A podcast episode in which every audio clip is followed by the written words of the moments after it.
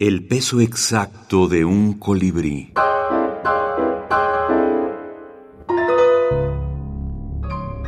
Autores de la minificción. Etnodio Quintero. La muerte viaja a caballo.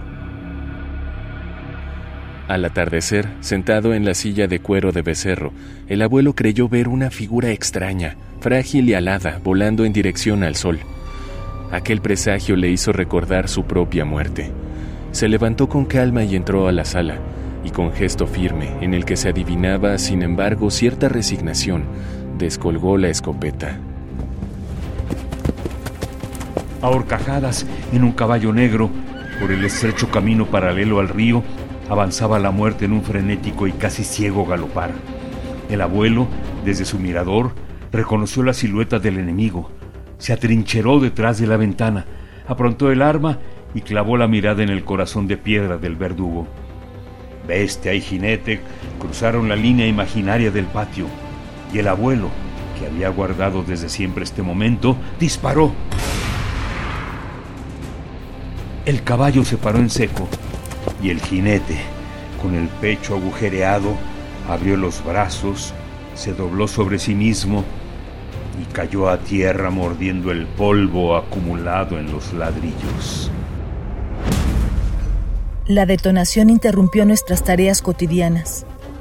Resonó en el viento, cubriendo de zozobra nuestros corazones.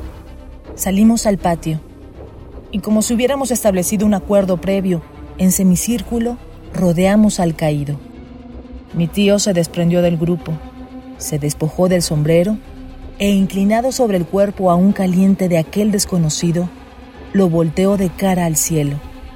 Entonces vimos, alumbrado por los reflejos cenizos del atardecer, el rostro sereno y sin vida del abuelo.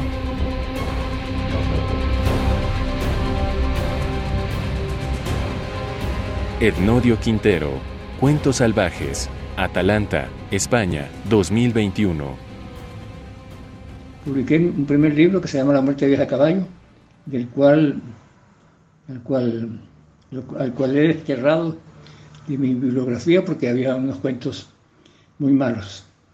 Y, sin embargo, conservé unos pocos y algunos los desarrollé un poco, un poco más, digamos, de, de tres líneas a dos cuartillas. Y no, no escribí más cuentos breves porque me parecía que respondían a una fórmula. Y entonces, eh, digamos que, me aburrí, me aburrí de, escribir esas historias que se, me facilitaban mucho.